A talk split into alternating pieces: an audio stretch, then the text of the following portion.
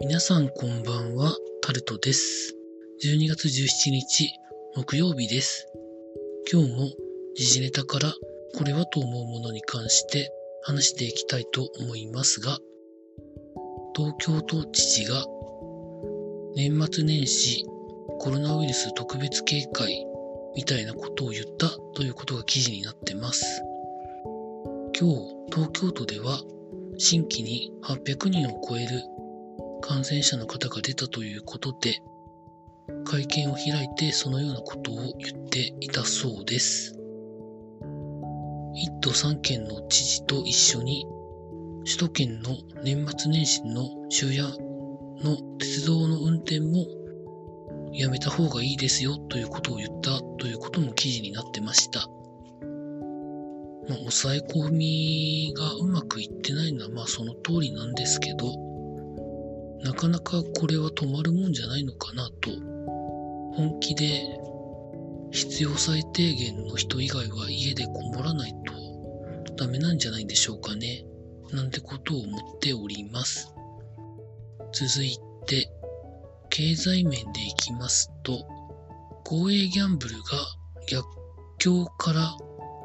チャンスにという風な記事があります。公営ギャンブルは、まあ、コロナのことはあるんですけど、基本的にずっと止まらないままやられてますね。競馬協定、競輪オートレース、あと、万栄、やられてますけど、まあ、いろんな方策をとって、インターネットをうまく活用したり、まあ、全ての公営ギャンブルで電話やインターネットから投票ができるので、家にいる人が手軽にそういうものでお金をかけて、まあ、ストレス発散であったりとか、いろんなことができるという意味では、まあ、いい娯楽になってるんじゃないのかな。こういう時でも、娯楽としてうまく成立してるんじゃないのかなというふうに思ったりもするんですけど、皆さんどう思われますでしょうか？続いて、スポーツの面でいきますと、今日はプロ野球の年間表彰式がありまして、ベストナインですとか MVP が決まったということが記事になってます。まあ、詳しい誰がなってるのかっていうのは皆さんそれぞれで調べてみてください。続いて、ま、とある選手が1億8000万から3500万に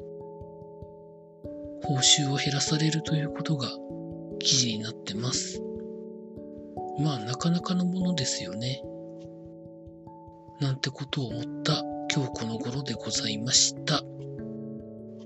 明日もう一日頑張って、なんとか週末を迎えたいと思っております。以上タルトでございました。